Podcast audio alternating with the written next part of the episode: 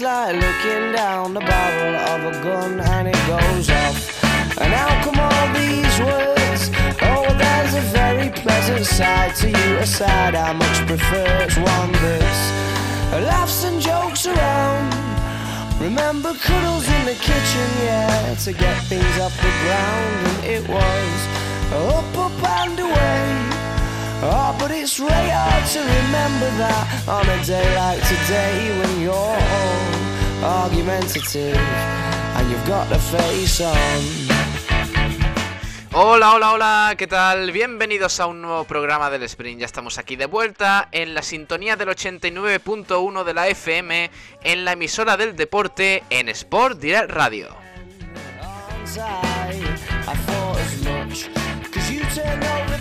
Primer programa de la semana, ayer no tuvimos por ese, por ese puentecillo que nos tomamos eh, por el Día de Andalucía, así que recargamos las pilas y nos ponemos ya en marcha para afrontar esta semana, analizando un poquito lo que ocurrió en el eh, último fin de semana y lo que se viene para esta para estos próximos días porque porque no es poco, ¿eh? Así que id tomando asiento porque empezamos. Tenemos mucho que comentar y tenemos mucha tela que cortar, así que id tomando asiento porque arrancamos, venga. But I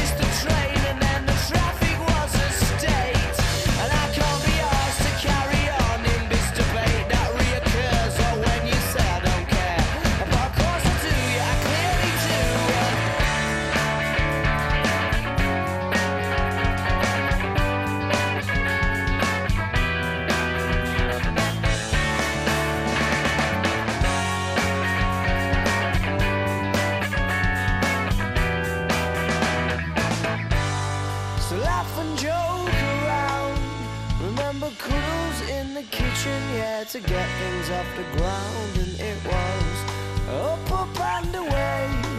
Oh, but it's really hard to remember that on a day like today when you're all argumentative and you've got the face on. Arrancamos aquí el programa de hoy. Gracias por escucharnos, gracias por apoyarnos y gracias por estar ahí un día más con todos nosotros. Aquí en la sintonía del 89.1 de la FM en el Sprint. Eh, nuevo programa para analizar toda la actualidad del polideportivo malagueño, empezando por el baloncesto. Hoy tenemos eh, mucho que hablar porque eh, tenemos que analizar la victoria del Unicaja frente a Movistar Estudiantes el sábado, el pasado sábado en Liga Endesa. Y hoy juega otra vez el Unicaja, aunque con eh, casi nada en juego porque está eliminado ya de la Eurocup. Pero vamos a analizar todo ello ya con eh, los amigos eh, de Jamones y Embutidos Gómez del Pozo. Jamones y Embutidos Gómez del Pozo, el jamón que sabe el triple, te ofrece la información del baloncesto. Y está por aquí Santiago Gómez. Hola Santiago, ¿qué tal? Muy buenas. Hola, muy buenas, Pablo. Y Tomás Medina. Hola Tomás. Hola, buenas tardes y espero que hayáis pasado un buen fin de semana y un día de Andalucía, este que hemos sido más bien larguito.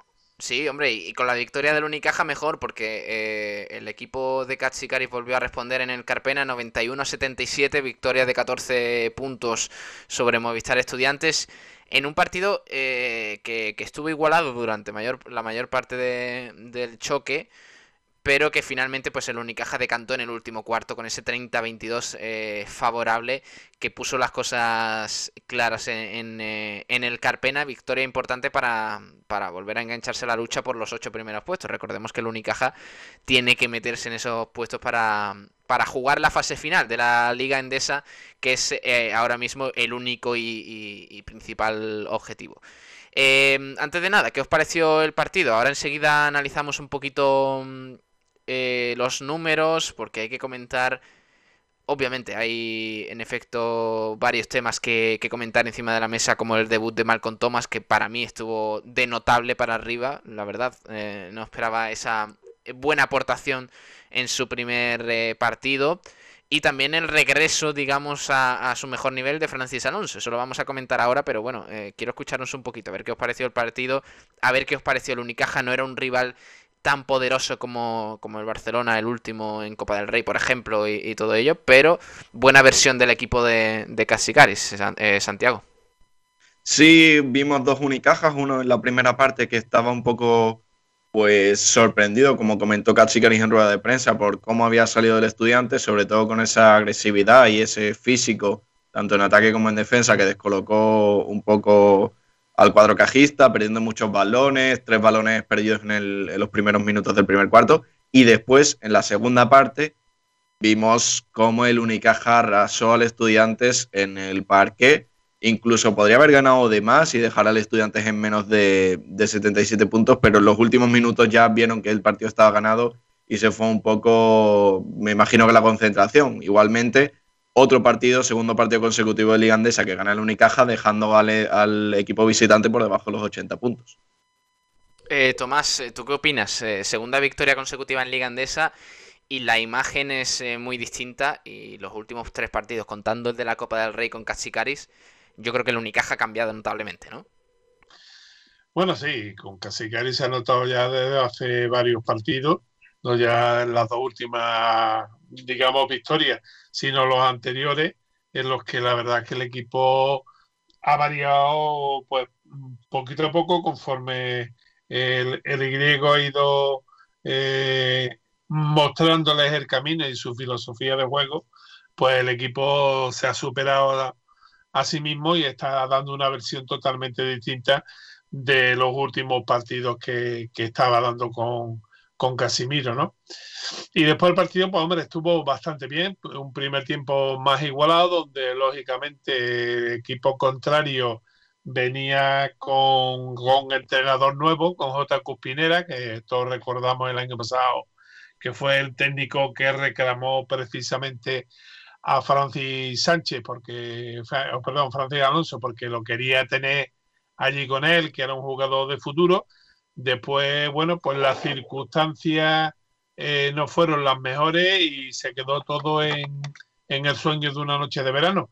Pero sin embargo, pues Francis Alonso parece que ayer eh, en, la, en la maldición de los ex y sobre todo de los ex que no le dejan hacer buen juego en, su, en su equipo, pues bueno, pues demostró que, que ha, vuelto, parece. Tanto él como Boutelle estuvieron bastante acertados en el, sobre todo en el plano ofensivo.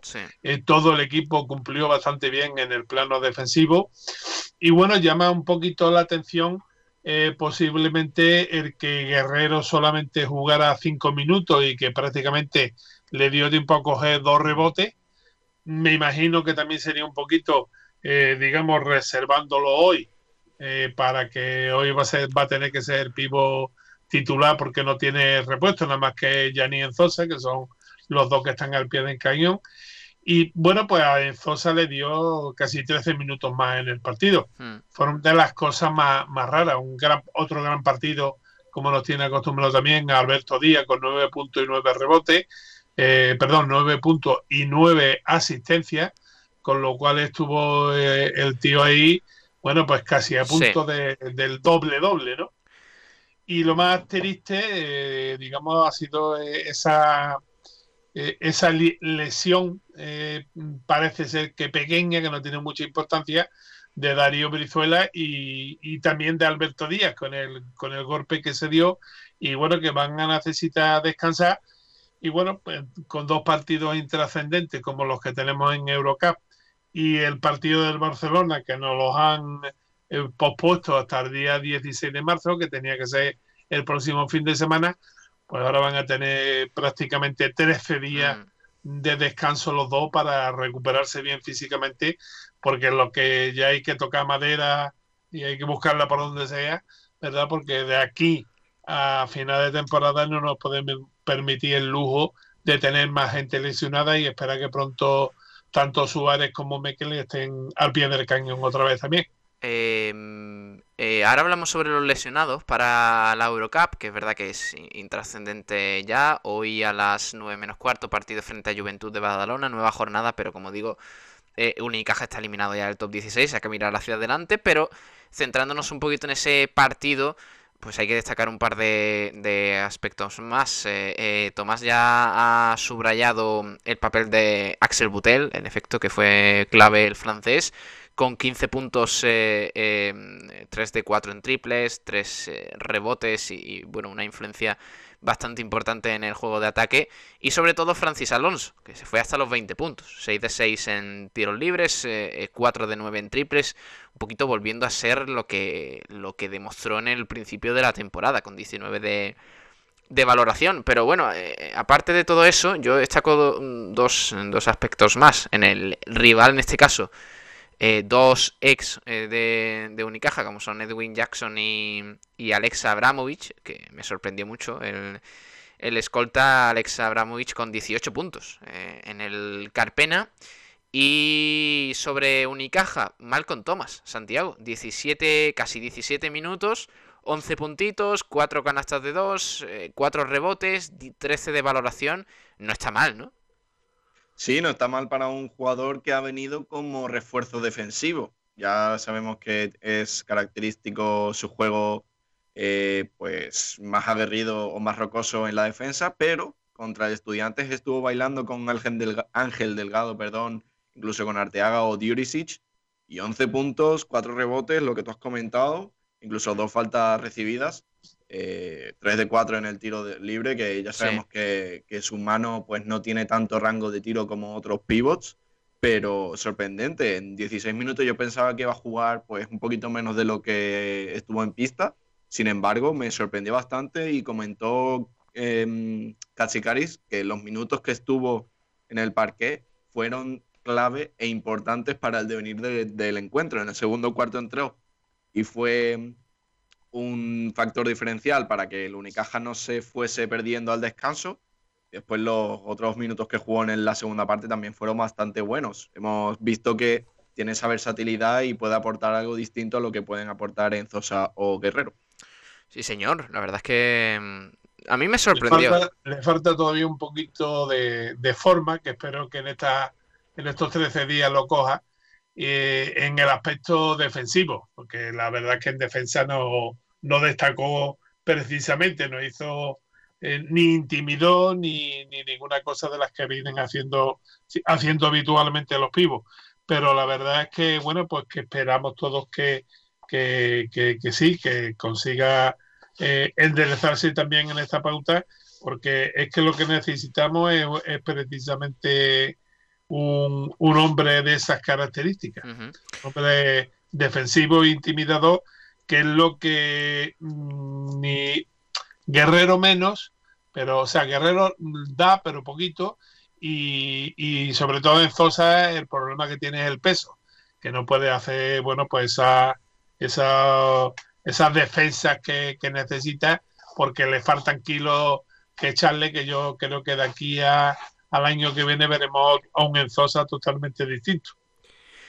Pero bueno, en definitiva, buenas noticias ¿eh? con respecto a Malcolm Thomas y aviso a navegantes. Oye, este tío puede ser, bueno, este tío, eh, por decirlo de forma así más coloquial, este jugador puede ser puede ser muy importante.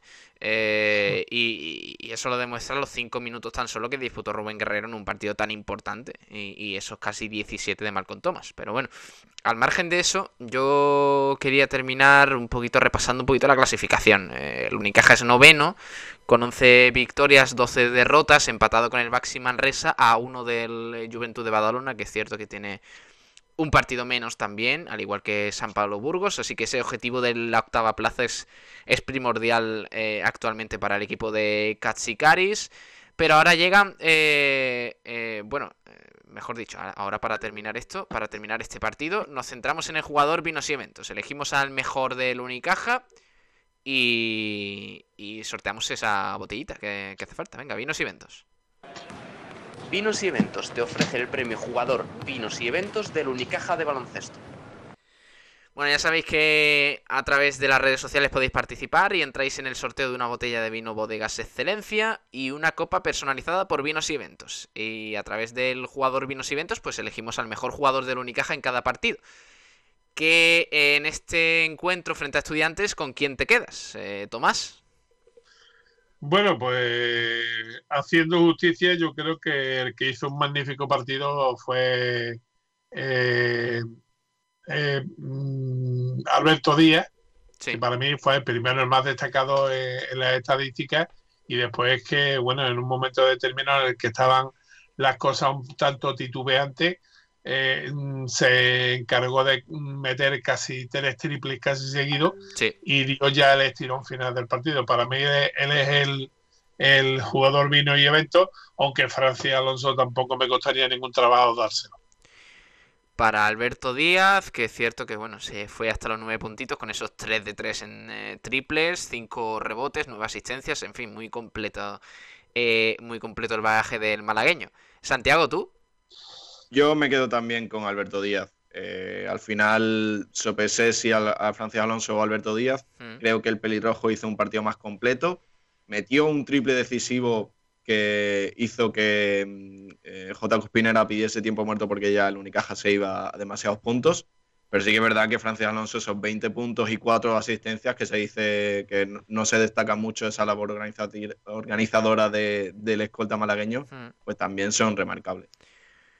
Vale, pues para Alberto Díaz, este premio jugador vinos y eventos, con el que cerramos ese partido frente a Movistar Estudiantes. Victoria del Unicaja por 91-77.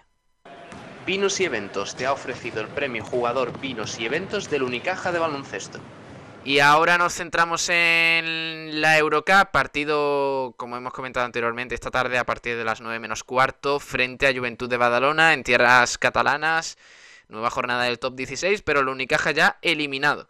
Eh, ha hablado Fotis Katsikaris, al que vamos a escuchar y enseguida repasamos un poquito el tema de los lesionados, porque además el Unicaja que viaja con pocos profesionales, como era de esperar. Pero bueno, esto es lo que analiza el técnico griego en rueda de prensa, entre otras, cosas, diciendo que el equipo pues va a luchar en estos dos partidos de Eurocup por seguir progresando.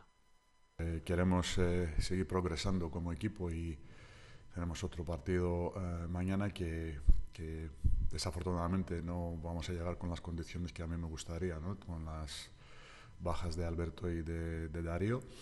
Pero bueno, eh, aparte de eso, yo creo que el equipo sigue eh, en la línea que estamos, en la dinámica que estamos últimamente y, es un rival, por supuesto, muy, muy fuerte, pues, eh, muy buen baloncesto, tiene jugadores con talento, experiencia. Pero otra vez repito, yo quiero ver el equipo haciendo esos pasitos adelante de, todos los aspectos, ¿no? de en defensa, en ataque, eh, seguir con esa concentración que últimamente estamos bien del, tema de rebote, que ha sido uno de los problemas del equipo. Eh, y nada, y jugar un partido duro y, bueno, eh, como siempre digo, de, encontrar y si podemos las opciones de, de, ganar, ¿no? de, llegar en el último cuarto con opciones de ganar.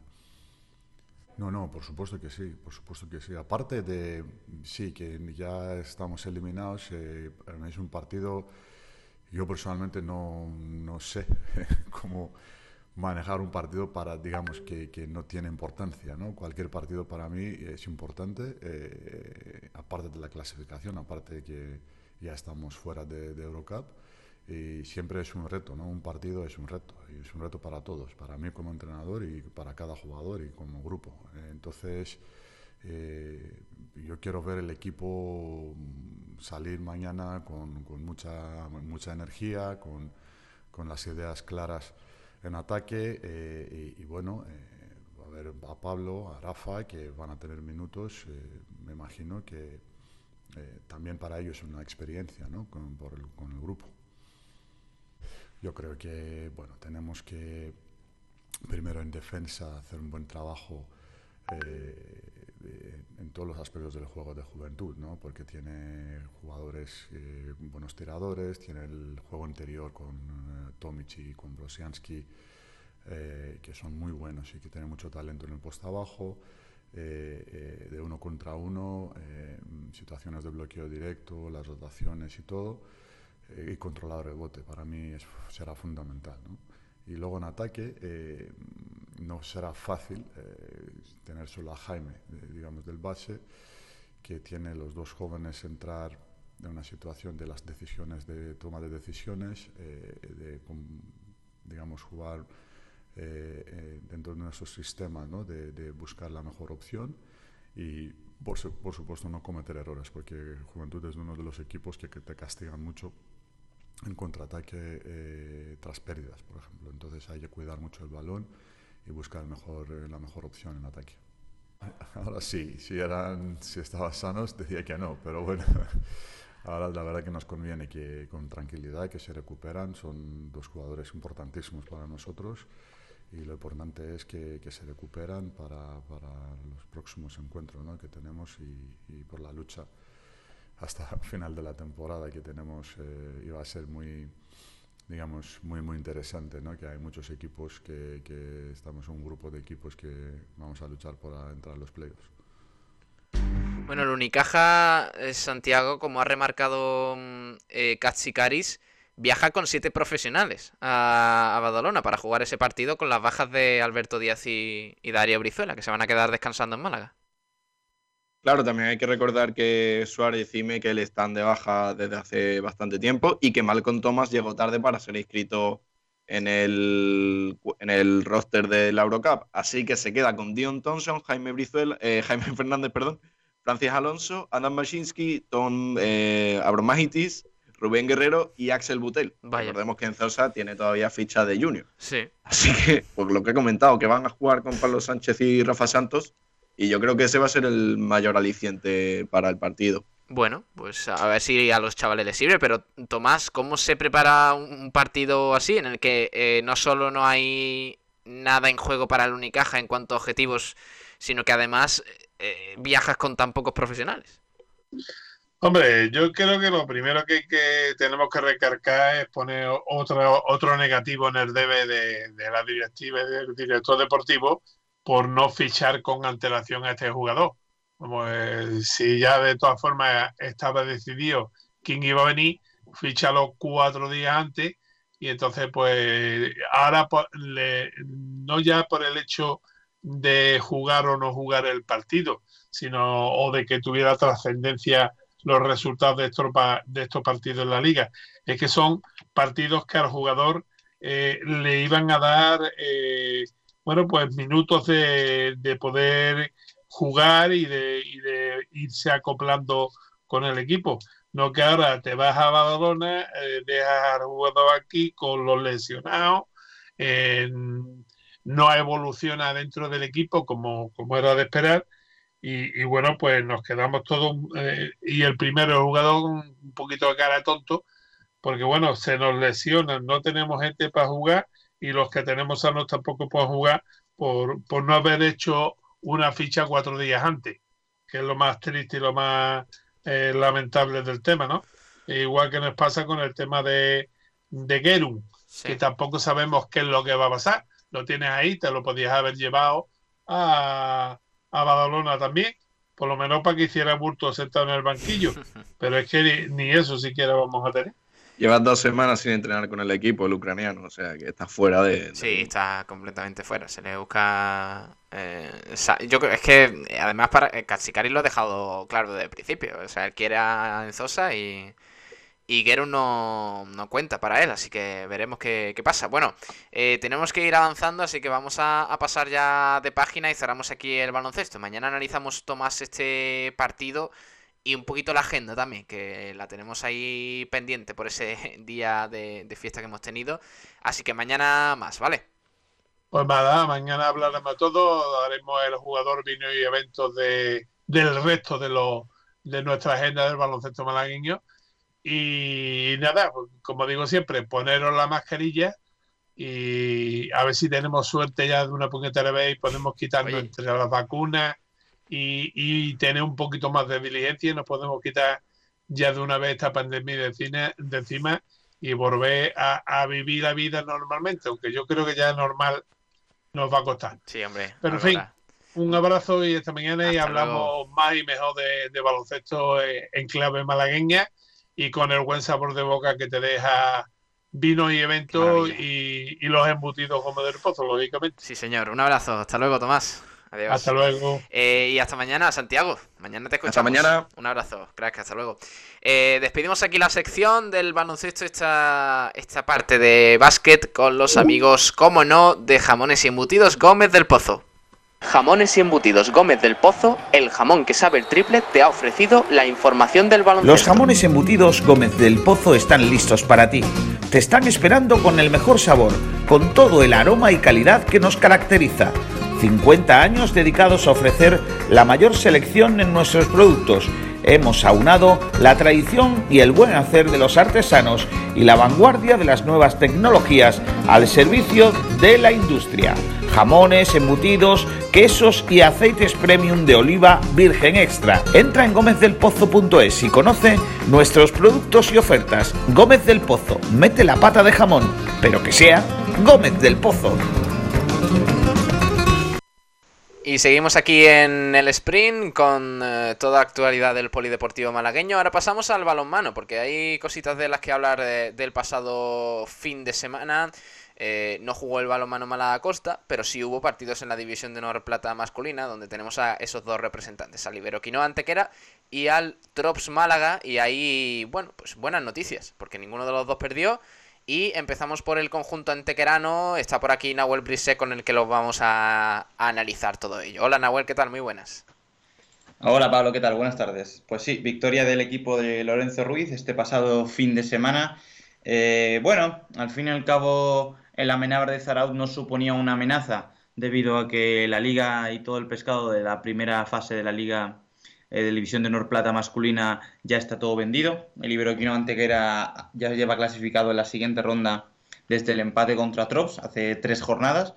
Eh, venía también de, vencer al Ciudad Real, eh, rival directo de, esta, de la fase por la lucha por el ascenso a la Liga Sobal pero se presentaba una oportunidad, pues eso, para dar rotativa y para dar eh, oportunidad a, movimientos y a jugadores que en circunstancias eh, de peligro, en circunstancias, en partidos importantes, pues no se les suele dar mucha, mucha ocasión para probar tácticas nuevas, para probar nuevas, nuevos métodos de, de balonmano y para eso sirvió la victoria del pasado fin de semana ante la Menabar de Zaraut.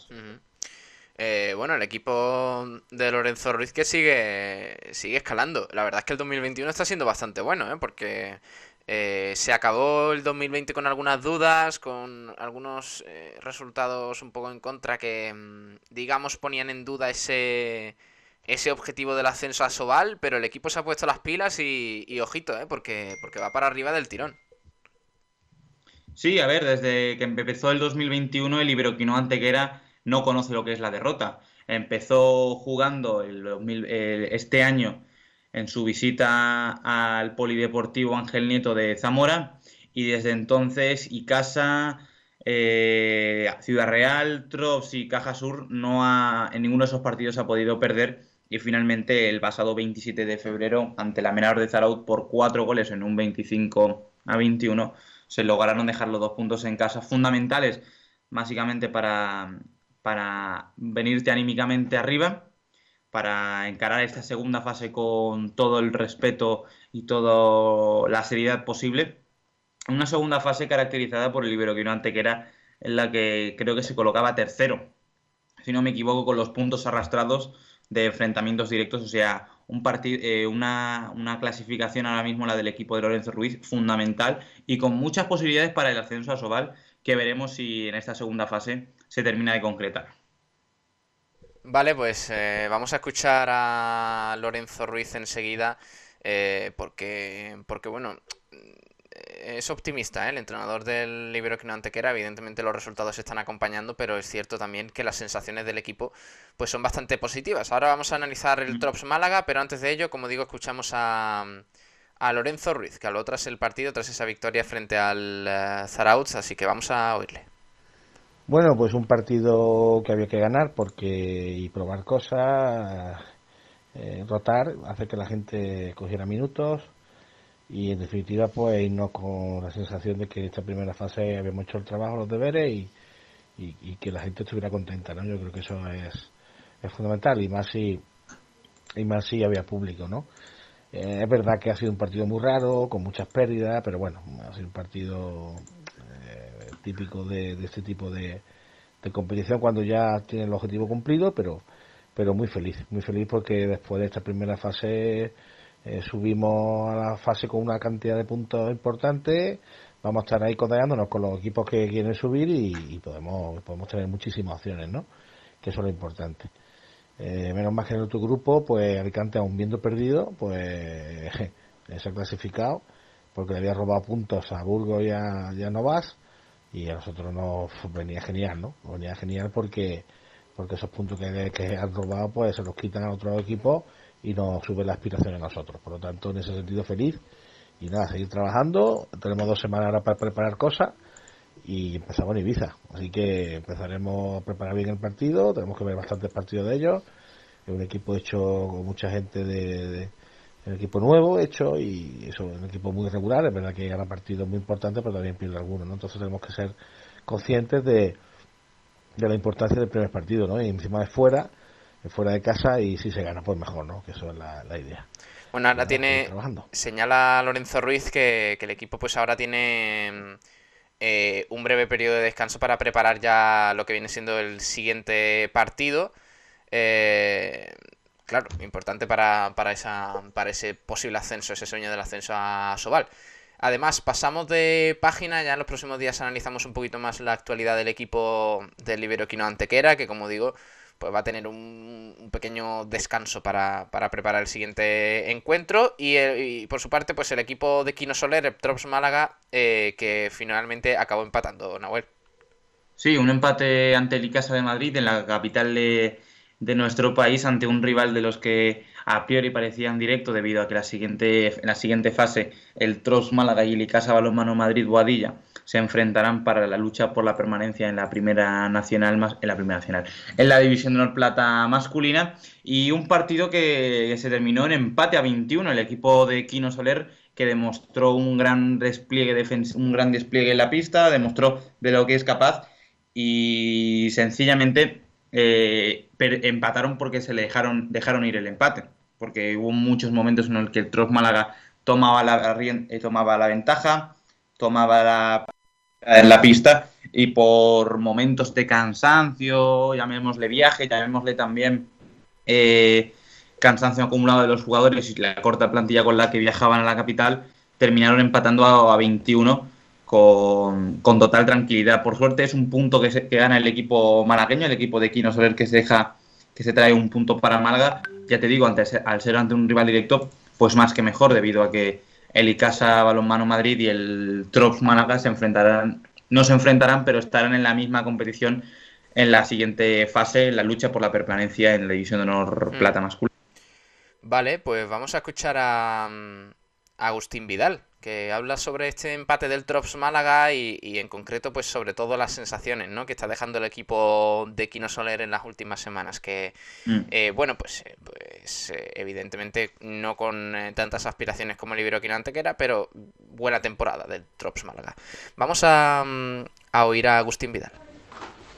Fue un partido muy, muy peleado desde, desde, el principio. Comenzamos bien, pero no, no supimos mantener esa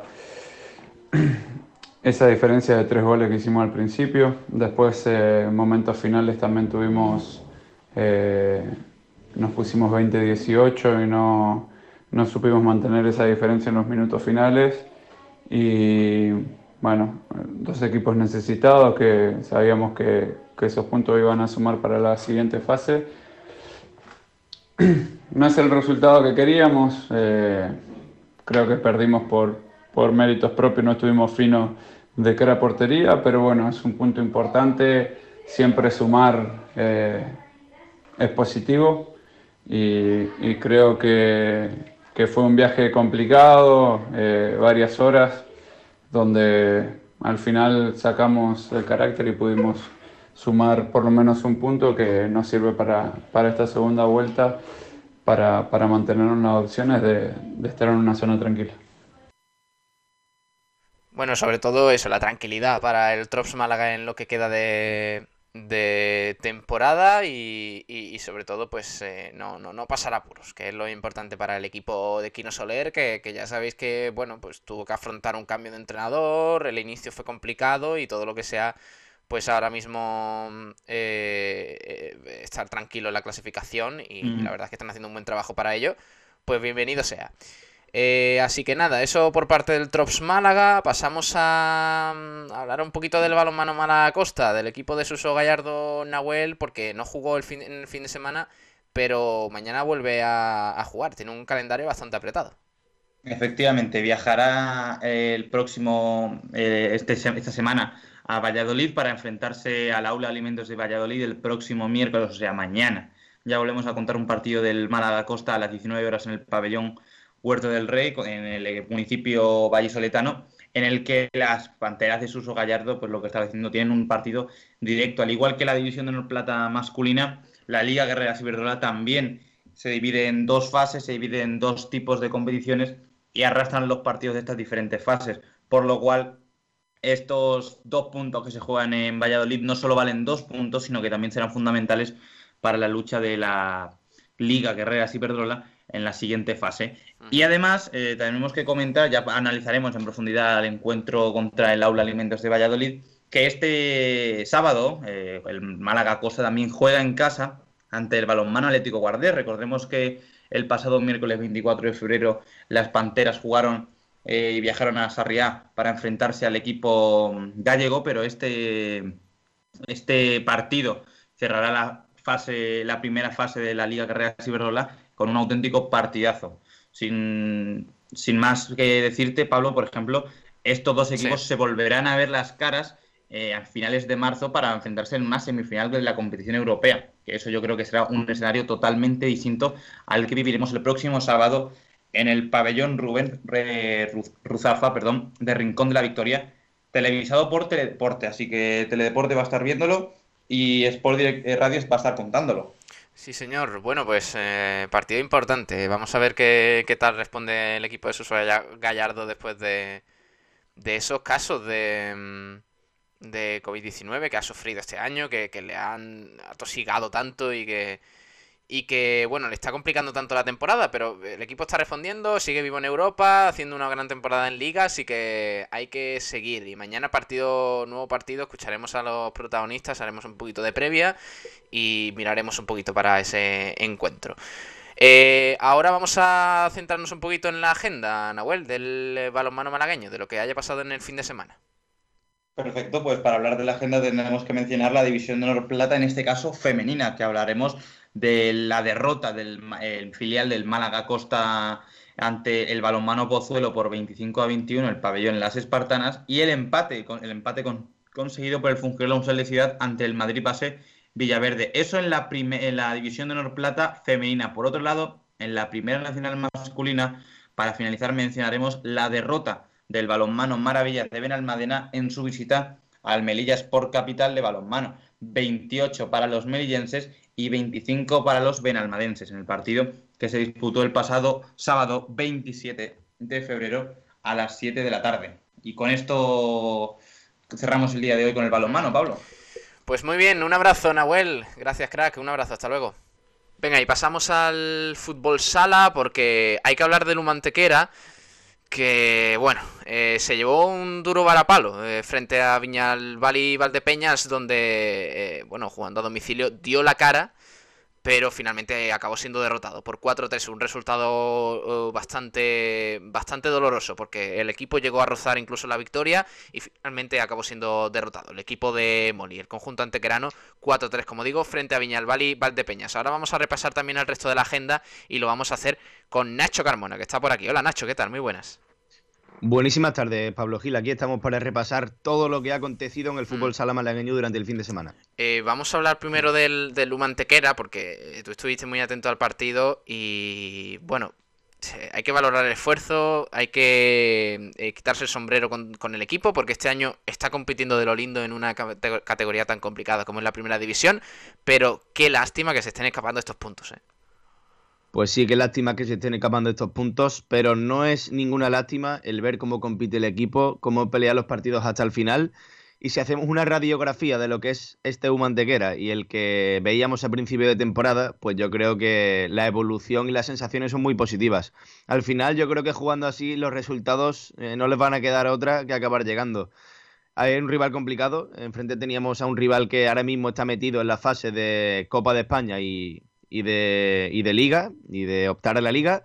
Y es un rival que, es complicado, pero que estuvimos a puntito de sacarle por lo menos un puntito, igual que pasó contra Palma y igual que pasó contra, contra muchos otros rivales de la parte de arriba. Así que yo, yo me quedo con, con la imagen del equipo sobre el parque, sobre el parque del pabellón Virgen de la Cabeza y estoy seguro de que los resultados van a llegar. Y noticia muy positiva, vuelve Ale Fuentes a, anotar goles y debuta Dani Airoso. Sí, señor.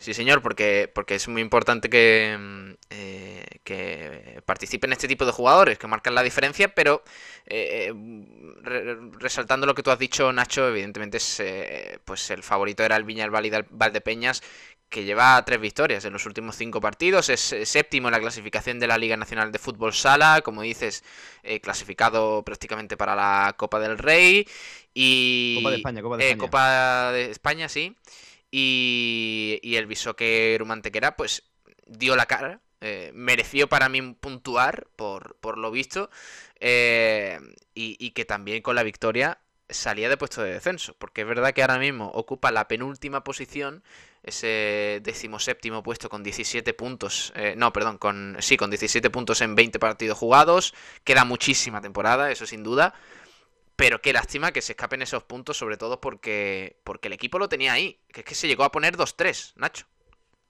Pues sí, sí, sí, se llegó a poner 2-3 y al margen de todo lo numérico, todas las estadísticas, todos los resultados y todos los parciales que hubo durante el partido. Yo es que te lo digo en serio, Pablo, el Hugo Tequera podría haber rascado un puntito mínimo perfectamente contra Valdepeñas. Lo que falta que Uy, perdón, lo que pasa es que al Hugo Tequera le ha faltado eso que le lleva faltando toda la temporada, que es la pegada. Hmm. La pegada y esa, ese puntito de suerte que hace que la balanza se decante para un lado o para otro, pues eso es lo que sigue faltando. Bueno, Pero bueno, eso se busca, ¿eh? la suerte se busca, eso es así. Son, son tres derrotas consecutivas, las del Humantequera en Liga, pero las sensaciones son muy buenas. O sea, no tiene ni punto de comparación con la última temporada en primera. Es cierto que el equipo en alguna fase de la temporada eh, se dejó ir un poco. Recuerdo ese partido contra Oparrulo en el que salió goleado. Otros partidos donde debía ser eh, estar la cosa más igualada. Eh, finalmente no, no los tuvo. Pero el Humantequera. por ejemplo. Eh, correcto, eh, correcto. Pero eh, el Humantequera ahora mismo compite y lo hace muy bien. Solo falta eso. a mí lo que me escama un poco, Nacho, es que el guion se parece mucho en los partidos del Humantequera. ¿Por qué el equipo mm, se deja ir al principio? Porque estamos hablando de que el Humantequera se puso perdiendo frente a Viñalbal y Valdepeña de nuevo. Creo que, fueron, que fue 2-0, ¿no? O, 1-0, 2-1, eh, siempre, eh, siempre empieza mal, ¿no? Sí, y yo creo que es un poco, y lo digo desde fuera, ¿eh? sin saber exactamente cuál es el problema, pero yo creo que es un poco falta de concentración al empezar los partidos. Falta de experiencia en primera, puede ser también, y hasta que el partido no madura un poquito, ellos no entran al 100% a lo que es el, juego sobre el parque. Es cierto que luego la capacidad de reacción que tienen es, es acojonante, con todo el perdón de la palabra, porque son capaces, como tú has dicho, Pablo, de sobreponerse a un 2 a 0, a un resultado con dos goles en contra, e incluso a. Yo he llegado a ver a Lumantequera reponerse de cuatro goles en contra, a base de dobles penaltis, a base de goles, a base de saber defender. Y yo creo que si Molly consigue dar con la tecla en esos inicios de partido, podríamos ver algo muy, pero que muy positivo. También yo creo que la fortaleza mental que hace falta para competir en una categoría como primera división es muy grande y eso se trabaja, ¿eh? eso no ah. se consigue de un año para otro haciendo llego a primera y ya la tengo. Eso es una cosa que hay que trabajar y yo he visto una progresión importante en esa materia conforme ha avanzado la temporada.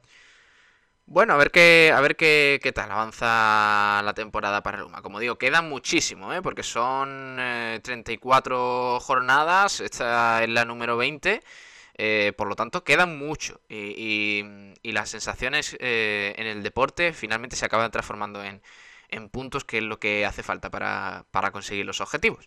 Vamos a escuchar a los protagonistas, nos dejamos nosotros de hablar eh, tanto porque son ellos los que tienen que hablar. Vamos a escuchar a Joaquín.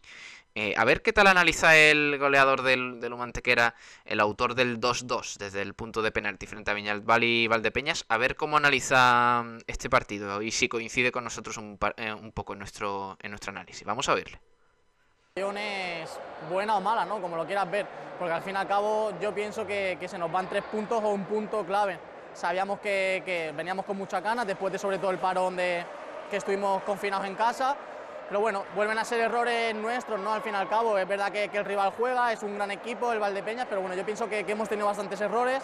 Otra vez el de que encajar goles muy pronto, ¿no? Al empezar el partido ya nos pasó en, eh, contra Cartagena y bueno, al fin y al cabo esto es primera división, si, si te meten rápido y más fuera de casa lo vas a pagar. Da la vuelta al marcador, eh, a raíz, eh, en cambio, como con los otros partidos, hoy no nos hemos venido abajo, ¿no? Hoy se ha demostrado, hemos remontado, ¿no? nos hemos ido al descanso ganando 2-3 en el marcador, pero bueno, es verdad que es lo que yo te digo, ¿no? Al fin y al cabo, Valdepeña juega, tiene un, muy buen equipo, ya lo demostró el año pasado, ¿no? Quedando en las finales. Y al fin y al cabo yo creo que el 3-3 es un error de concentración y, el 4-3 pues es una jugada rápida que de calidad de ellos, ¿no? Al fin y al cabo. Creo que estaba hablando ahora con algún compañero, yo creo que llevamos cuatro cuatro eh, ataques de 4 para 3, no tenemos la suerte o la eficacia de poder meter gol, creo que no se nos da bastante bien, ¿no? atacar 4 para 3, pero bueno, yo creo que irán entrando, ¿no? Al fin y al cabo, es verdad que ya cada vez queda menos, ¿no? De competición, pero yo creo que vamos por muy buen camino, es verdad que el 5 para 4 ellos lo han defendido muy bien y después han jugado muy bien con la pelota, pero lo que yo te digo, ¿no? Yo me reitero, yo creo que jugamos muy bien, yo creo que estamos, estamos en, una muy buen, en un muy buen camino, en una buena dirección y yo creo que, que bueno, quedamos bastante bien. Es verdad que nos queda una semana bastante, bastante diferente ¿no? la que llevamos jugando. Eh, ahora es verdad que no jugamos, pero bueno, después eh, vienen cuatro partidos seguidos, súper importantes, tres de liga y uno que nos hace meternos en la Final Four. Así que bueno, ya te digo, el equipo está con mucha gana, es verdad que hoy se va jodido de aquí desde Valdepeña, pero bueno, toca seguir, esto es la liga. Esto es la liga, toca seguir. Eh, mensaje de Joaquín, reciente fichaje de Lumantequera. Eh, que se marchó un poquito fastidiado, pero eh, yo creo que saboreando un poquito lo que fue el partido y, pensándolo un poquito con la mente más fría, eh, las sensaciones fueron distintas, de que Luma compite y que solo falta eso, culminar, que es lo importante. Pues pues habla Molly. Vamos a, a, oír al entrenador de Luma Antequera, como siempre, analizándolo desde un punto de vista bastante sensato. vamos a oírle. Partido hemos, igual que el partido de ida, hemos merecido algo más. Eh, hemos hecho un desgaste tremendo. La verdad que nos hemos encontrado con 2-0 en dos minutos o tres minutos y eso nos ha pesado, ¿no? Pero después, bueno, hemos sabido, hemos sabido jugarle con el resultado en contra. Hemos hecho un esfuerzo eh, brutal. Eh, no le hemos de jugar y yo creo que en la primera parte, a raíz de, de minuto 4 o 5, hemos sido muy superiores, hemos remontado el partido, nos hemos ido con dos, tres al descanso y la segunda parte, pues bueno, ha sido un partido que ellos tienen que buscar eh, ganar, que llevaban dos partidos sin conseguir la victoria, es un rival con mucho potencial, con un chino que hoy ha estado increíble, con Catela, con bueno, todos los jugadores, pues tiene un nivel altísimo, ¿no? Pero le hemos, le hemos, le hemos plantado cara y yo creo que, bueno, yo para mí personalmente, eh, después de ver el resultado y lo que hemos hecho en cancha, un empate hubiese sido más justo. Eh, es que reaccionar, debemos reaccionar cuando, está, cuando el resultado es, adverso, ¿no? Pero lo que no podemos consentir es que eh, no es el primer partido, ni el segundo, ni el tercero. Son muchísimos partidos que nos encontramos a, a los 4 o 5 minutos con un resultado de 0-2. Entonces, en primera división no es fácil remontar.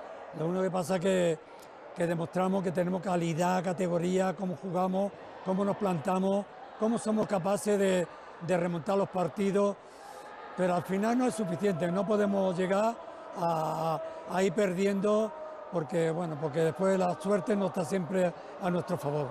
Fíjate, con superioridad dos minutos, no hemos tenido ocasiones cuando, cuando, bueno, cuando de alguna manera nos han defendido pero no, no hemos estado acertados, no hemos estado acertados, lo hemos hecho francamente regular y bueno, después con portero jugador hemos tenido muy poco tiempo porque ellos han tenido posición, no solamente un minuto, hemos tenido una jugada y eh, no ha dado para más. Tenemos que pensar de, ser o no ser, ¿no? O, o, hacemos lo que hacemos a partir del minuto 5 y tenemos que estar dentro del partido y no ponérselo tan fácil al rival, o somos un equipo ascendido, ¿no? No cabe otra. Pero yo creo que, la gente está muy mentalizada en que, en que tenemos calidad, en que tenemos equipo, en que tenemos actitud y, que, bueno, y que sabemos, sabemos que, no cabe otra que, que desde el minuto uno o en el minuto cero, eh, tenemos que estar metidos en el partido y jugar como hemos hecho casi toda la primera y la segunda parte. Bueno, pues muy, eh, muy optimista, eh, Molly, a pesar de la derrota. Eh, in extremis se mostró optimista el técnico del Lumantequera, que destacó que el equipo, pues oye, tiene actitud, tiene sobre todo buenos jugadores para conseguir el objetivo de la permanencia, y yo creo que, que lo va a acabar consiguiendo, Nacho. ¿Qué opinas? Yo creo que sí, que, con la cara que se está viendo, sobre todo esta segunda vuelta, la permanencia es una realidad bastante asequible. Y la tabla es un poco engañosa, porque el UMA ha caído con este resultado a los puestos de descenso, pero tú miras los puntos de diferencia con los equipos que están también coqueteando con esa zona, pero que están fuera a día de hoy, y la distancia es bastante, bastante corta. Así que yo creo que la permanencia es una cosa muy asequible viendo lo que se está viendo sobre el parque. Hay que ser realistas también, Pablo. Pues sí. Eh, bueno, ya los próximos días sí mm, os iremos informando un poquito más de, cómo vaya la situación para el Humantequera, que recordemos que también tiene que jugar en este mes de marzo los eh, cuartos eh, de final de la Copa del Rey. frente al Pozo Murcia, creo recordar. Así que mm, ya iremos informando de todo ello un poquito porque hay mucho de futsal y en los próximos días os traeremos más de todo ello. Eh, Nacho, vamos a centrarnos en la agenda del fin de semana, porque me, comentaste fuera de micro que hay muchas cositas que, comentar. Hay muchísima tela que cortar, tanto en segunda B como en tercera, como en la segunda división femenina. Empezamos por la segunda B como siempre, te digo los resultados del fin de semana y también te digo los dos resultados de partidos aplazados que se han recuperado en este puente también. Militar 4, Torremolinos 0, Coineña 2, Sporting Constitución 1, y Atlético Carranque 1, Victoria Ken 3. De los partidos recuperados porque estaban aplazados tenemos Imperial de Murcia 4, Carranque 1 y este, Pablo, es para mí el resultado más importante del fin de semana porque Victoria Kent perdió 2 a 1 en su visita a Sima Granada. Resultado que muy probablemente le deje fuera de esa fase de promoción de ascenso y copa de haber ganado este partido. Recordemos que estaban los dos igualados a 24 puntos. Eh, Victoria Kent pues, tendría pie y medio prácticamente en esa fase de ascenso, pero como perdió allí en Tierra Granadinas en ese encuentro, que era un duelo directo, pues seguramente sea Granada, salvo sorpresa, salvo milagro, el que juegue esa fase de ascenso y copa. La coineña, recordemos, ya está matemáticamente clasificada para esa promoción. Sigue líder, empatada a puntos con Imperial de Murcia y te digo también cómo está ahora mismo la tabla en la zona de descenso. Victoria Kent es quinto con 24 puntos, Atlético Carranque es octavo con 14 puntos y Torremolinos es noveno y penúltimo con 13 puntos.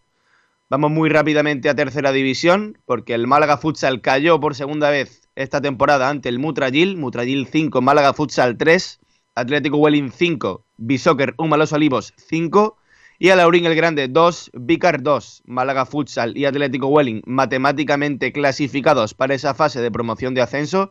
Recordemos que ya ha terminado la primera fase del campeonato en tercera y los Olivos y Alaurín el Grande por su parte tendrán que jugarse en la permanencia en la fase de descenso, aunque hay que decir que los Olivos lo tiene bastante encaminado.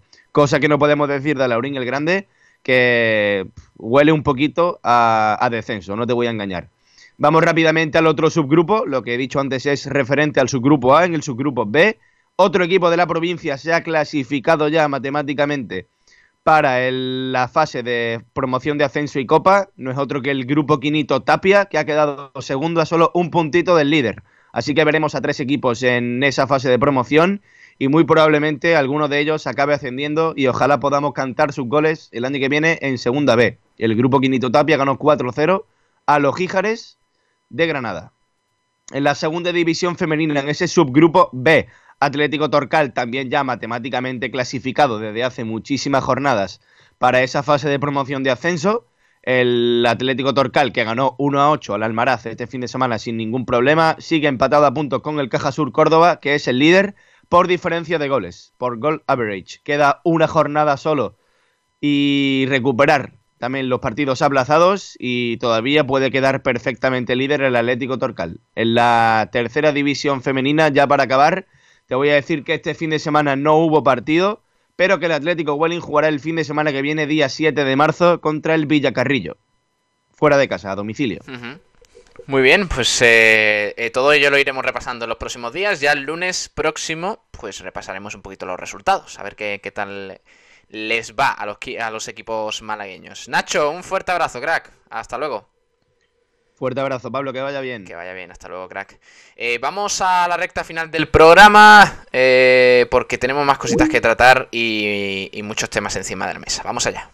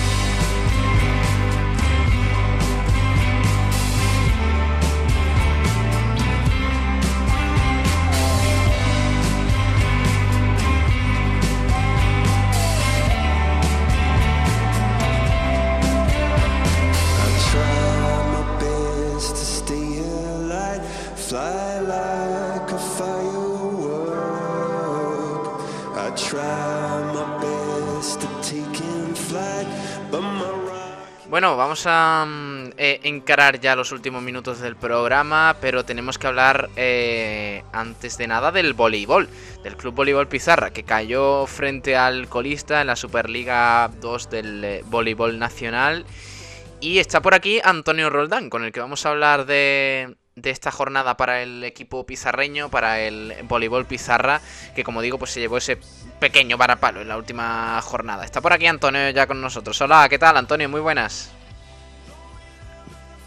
Hola Pablo, pues sin duda para mí la noticia del voleibol no es solo la, la sorpresa, inesperada derrota del Club Voleibol Pizarra Fuensanta en tierras palentinas frente al colista por 3 sets a 1 frente al Castilla y León Palencia 2022, sino para mí incluso noticia más desagradable, más importante, desgraciadamente, es el fallecimiento de un amigo, de un maestro en el arbitraje, de un malagueño, tanto en pista como en en Boli Playa, árbitro internacional en Boli, Playa, hablamos de Miguel Chito Gómez, que nos dejó hace cuatro días, muy joven, muy joven, con apenas rozando los 50 años. Descanse paz, querido amigo, que tuve el honor de conocerlo en las pistas del pabellón nuevo de Carranque, ahora José Luis Pérez Canca en el extinguido y desaparecido PTV Málaga, la máxima categoría del voleibol masculino hace 20 años, hace 21 temporadas. Por tanto, le quiero dedicar esta crónica al bueno de Miguel.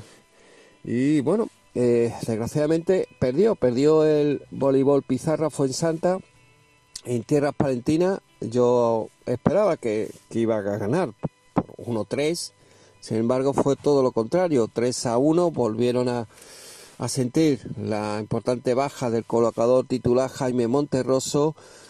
Y bueno, también tuvieron la, la baja del central suplente Atini, pero no tan importante como en el colocador, está claro. También el, el pronto partido porque era la matinal, pero no a las 12, 12 y media, sino a las 10 y media en el Palacio de la Juventud en Tierras Palentinas, también perjudicó un largo viaje que se tuvo que hacer en la tarde del día anterior. Eh, apenas eh, despertar del hotel y jugar. Eh, también, bueno, hay que decirlo, ¿no? Que no tuvo su día el, el equipo pizarreño y también pues no pudieron no pudieron flanquear la altura de los jóvenes y talentosos jugadores para el bloqueo. Se lo vieron muy muy complicado y solamente destacaron Joan Durán y Iván Corrales en los ataques pizarreños. Vamos con los parciales.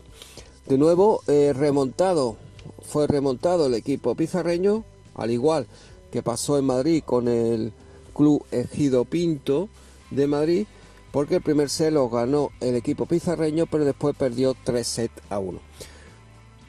el parcial fue 22-25 para los pizarreños en 26 minutos, 23-25 en 16, 27 25-22 para los eh, palentinos, por tanto 12 a 1 en 27 minutos, ahora sí.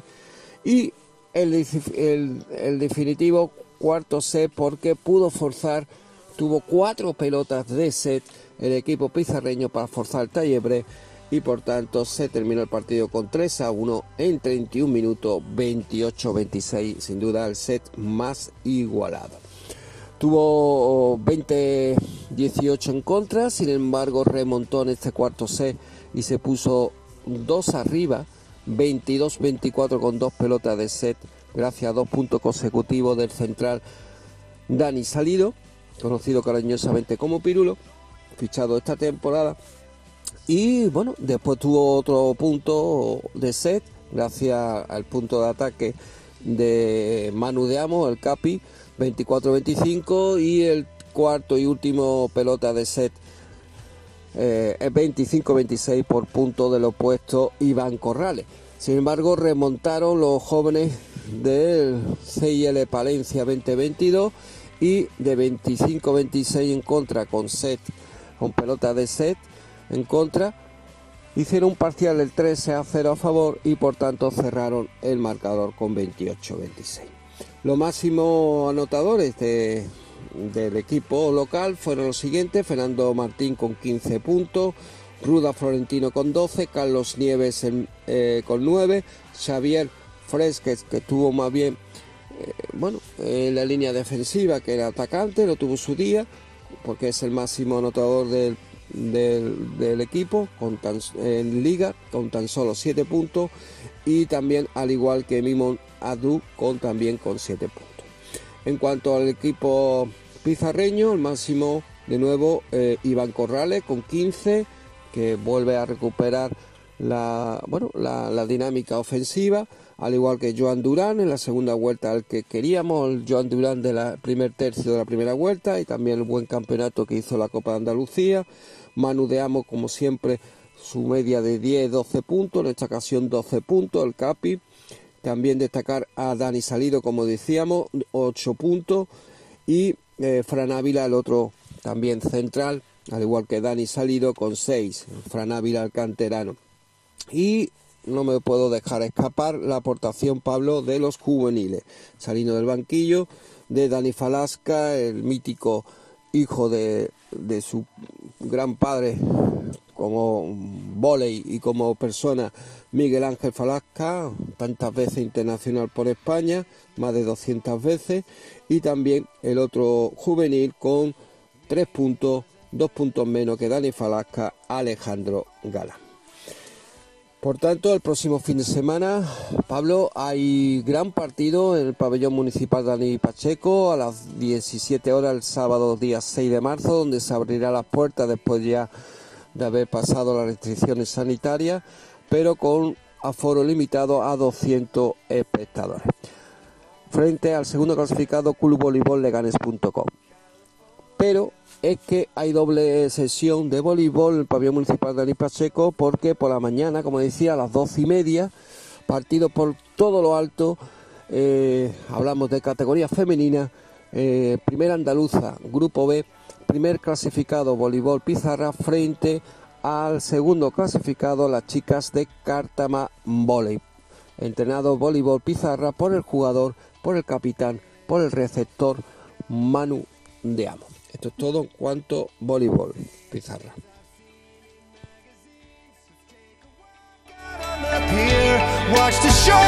Disappear.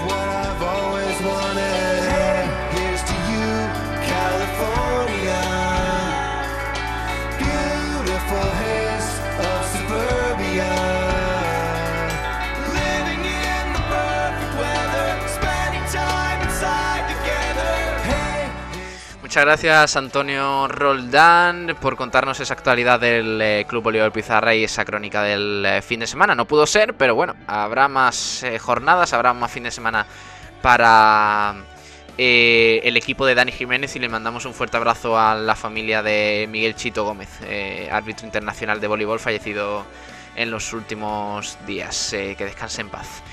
Eh, vamos a conectar de nuevo con Antonio Roldán porque nos tiene que contar eh, cositas del fútbol base, de las categorías inferiores. Ya sabéis que aquí le eh, guardamos un pequeño rinconcito a las categorías inferiores de fútbol para que estén al tanto de todo ello. Por, por lo que no de tiempo en frecuencia malaguista, pues lo contamos aquí. Y está por aquí Antonio Roldán de nuevo con nosotros. Hola Antonio. Hola compañeros, pues antes de decirlo, bueno, los resultados del pasado fin de semana, pues ayer, ayer eh, se le comunicó a todos los equipos de la División de Honor Juvenil, la Federación Española de Fútbol, las siguientes medidas que van a tomar por el maldito COVID, ya que han retrasado, han ha habido mucho aplazamiento y han tenido que jugar miércoles, domingo, miércoles, domingo para ir recuperando las jornadas, pero a pesar de ir recuperando, ha habido muchos grupos. Bueno, de hecho, de, de los 14 subgrupos, tan solo uno a nivel nacional ha podido estar al día de la competición de sus partidos, que es el grupo 1, subgrupo B. Por tanto, ese grupo sí se acabará la liga el 7 de marzo y los demás tendrán que ir recuperando su jornada hasta eh, bueno hasta nuevo hasta nuevo eh, podemos decir aviso no porque lo marcan los calendarios y los eh, los números de partidos que tengan que recuperar. Porque por ejemplo el grupo donde están los equipos malagueños es el grupo que tiene que recuperar más partidos concretamente 17 partidos tienen que recuperar. Ya han recuperado la mitad por tanto tienen que recuperar 8 y eh, bueno, pues necesitan tres semanas mínimo, por lo que dan un plazo eh, tope de- para recuperar todos los partidos en todos los grupos a nivel nacional, Real Federación Española de Fútbol, hasta el 7 de abril. Es decir, un mes se atrasa la liga. Por tanto, hasta que no se termine la fase regular, pues no se sabrá eh, la situación de los equipos para la Copa de Campeón o para la fase de permanencia, que es la segunda fase. Eh, también otro, otra medida importante de la Federación Española de Fútbol es que, claro, al atrasarse un mes la liga, el final, la finalización de la primera fase de la, de la liga se suspenderá, por tanto, la Copa de Rey de Juvenil por segunda temporada consecutiva, por maldita pandemia. Eso sí, se va a poder celebrar la Copa de Campeones que no se pudo celebrar la pasada temporada. Esto es lo más importante de las medidas y ahora sí vamos a, a- decir los partidos que, se, pro- pro- se produjo en División de Honor Juvenil y Liga Nacional Juvenil, porque en hoy vamos a dar, vamos a separar el bloque, ya que todo es imposible, ya que afortunadamente el pasado fin de semana volvió a competir tanto a nivel autonómica, todas las categorías juvenil como cadete, al igual infantil y al igual que las provinciales desde juvenil hasta prebenjamín, es decir, todas las categorías eh, del fútbol base, tanto fútbol 11 como el fútbol 7. Mm, Málaga volvió a ganar en esta ocasión en el campo de tiro pichón 1-3, aunque el resultado fue abultado, quizá una derrota por la mínima para los chicos de José Manuel Portillo Castillo, conocido cariñosamente como Porti. Dos goles de Lorenzo Zúñiga, que fue de- decisivo en el, mar- el, máximo anotador, hay que, hay que destacarlo, el bueno de Loren, con 18 goles en tan solo 14 partidos, 11 asistencias y el otro gol del Málaga lo marcó nuestro rinconero central, primer año juvenil y también eh, ha sido convocado en, dos veces por el primer equipo en la convocatoria Andrés Carlos. Eh, también, eh, bueno, el gol de- del tiro pichón, que era el 1-2, Oscar. Pero antes del, del 0-1, gol conseguido de cabeza de Loren Zúñiga, el otro gol de Loren fue de penalti, que fue el 0-2, ya al inicio de la segunda parte, al descanso 0-1, destacar que eh, antes del, del 1-2 y del 0-1, en los primeros 20 minutos fueron del tiro pichón, claramente, donde un tiro mm, rozando el larguero de Quesada pudo adelantar al tiro pichón y también un posible penalti eh, del área malaguista también pudo adelantarse si hubiera sido transformado. Eh, partido muy trabado, con- competitivo, muy pocas ocasiones, de hecho no hubo parada de los cancerberos en el partido. Eh, Rusadí 0, Granada 2, goles conseguidos por Amor, Amaro 37 puntos, Alessi 80 en el 86 del encuentro. Eh, Maracena 1, 26 febrero 1, importante punto arañado por los chicos de Raúl Gaitán, que no me canso de repetir que desde que lo cogió el banquillo el bueno de Raúl Gaitán, que fuera lateral derecho del Marbella, del Real Jaén, del Málaga, de muchos equipos, y bueno, eh, Paleño y también Rinconero, eh, que vive en nuestro rincón de la victoria, pues eh, bueno, un punto muy importante en el campo del Maracena, que también es directo rival para la permanencia. San Félix 5, dos hermanas San Andrés 0, 2 a 0 para el equipo de equipo de- vinculado a la cantera del Málaga, dominado todo el partido. eh, bueno, eh, en el primer gol eh, fue tanto el primero como el segundo fue protagonista. Chechu, que, que el lateral zurdo en línea de 4 como ahora en la línea de 3 están jugando de central zurdo que se, se intercambió la posición con el, con el carrilero y fue hasta la línea de fondos, dio el pase atrás y Sergio Cortado fusiló al cancerbero de dos hermanas San Andrés. El, segundo gol también un protagonista Chechu que la puso muy bien, la puso de dulce, una falta lanzada por Chechu al propio Sergio Cortado que también fusiló al cancerbero. Hay que decir que tanto Chechu eh, la pone muy bien de cine eh, a balón parado como eh, para que remate sus compañeros como incluso directa para portería. El segu- eh, la segunda parte, tercer, el ter- 3 a 0, gol conseguido por Arriaza de cabeza, el rinconero, 4 a 0 por Rafa, después de, de, bueno, de un rechace de- del portero.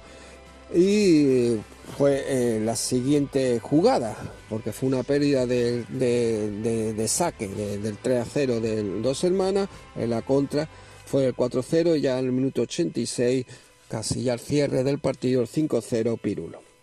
Vázquez Cultural 0, Santa Fe 2, sin duda para mí la sorpresa de la jornada. Primera parte muy igualada, con pocas ocasiones, eso sí. Y bueno, eh, el equipo, destacar que el equipo hubo mucho centrocampismo, mucha competitividad, mucha lucha.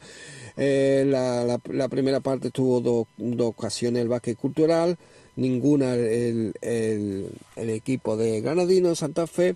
En la segunda parte hubo una expulsión por doble tarjeta amarilla del jugador del, de- de- concretamente del, de Moreno del, del Santa Fe y un saque de banda consiguió Maldonado el conseguir el 0-1 y por tanto adelantó a Santa Fe contra todo pronóstico jugando inferioridad numérica.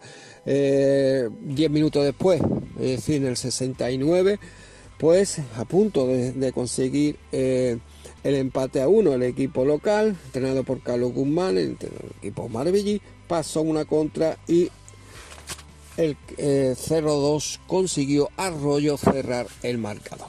En cuanto a la Liga Nacional, Grupo 13, su Grupo B, descansó el San Pedro. Por, eh, en la jornada 17, el pasado fin de semana, volvió a la competición, como decía, Arena Milla 3, Santa Fe Industrial 1, Conejito Málaga 4, ojo al resultado, Marbella 0, el descanso 2 a 0, Goles conseguidos por Miguel Cruz, eh, minuto 2 Lucas Ruiz, minuto 24 Jesús Caballero, 73 ya la segunda parte y Lázaro Guerrero en el 86. Málaga 0, Aledín Balompié 0, también eh, partido también sorprendente, aunque el Málaga tercero y Alendín es cuarto, Granada B2, Mortadelo 1, pese a ir al descanso 0-1 el Mortadelo, mm, minuto 22, conseguido por Juan Trujillo 0-1. En la segunda parte, Javi Muñoz empate a 1, minuto 52 y 2 a 1 al definitivo. Y por tanto, remontada del Granada B del segundo equipo juvenil del Granada, minuto 60 de Eduardo Estella. Eh, esto es todo en cuanto al juvenil, pero eh, hay que decir que este, este miércoles se va a jugar partido para recuperar, como decía, la jornada atrasada, tanto de División de Honor Juvenil como en Liga Nacional Juvenil. Lo más importante, sin duda, en este miércoles División de Honor Juvenil es el Málaga Almería que se va a jugar el próximo miércoles, mañana a las 18 horas en el campo de la Federación. Todavía no sabemos si esa puerta abierta, porque si esa puerta abierta estaremos allí presenciando el partido. Y también no me puedo olvidar que eh, también en Liga Nacional, como en cadete, como en todas las categorías, está, eh, se va a celebrar eh, este miércoles, está claro, pues recuperar la jornada. Y ya se ha jugado el lunes, ayer, ayer el partido, concretamente el, el, San Pedro 0, Mortadelo 1 Gol conseguido minuto 55 por Juan Pablo García. Importante victoria porque el Mortadelo está luchando por la permanencia y el próximo fin de semana tiene un partido también vital a las 4 en el campo del Mortadelo frente a la Talfa Industrial, directo rival por la permanencia. Esto es todo, querido compañero, en este bloque dedicado solo al juvenil y el próximo bloque mañana ya se lo dedicaremos al cadete tanto autonómico como infantil Recordamos, cadete tiene dos categorías, división de honor cadete, la máxima categoría, y cadete autonómico. Y en cuanto a infantil, solo hay una categoría autonómica, la máxima, que es infantil autonómico.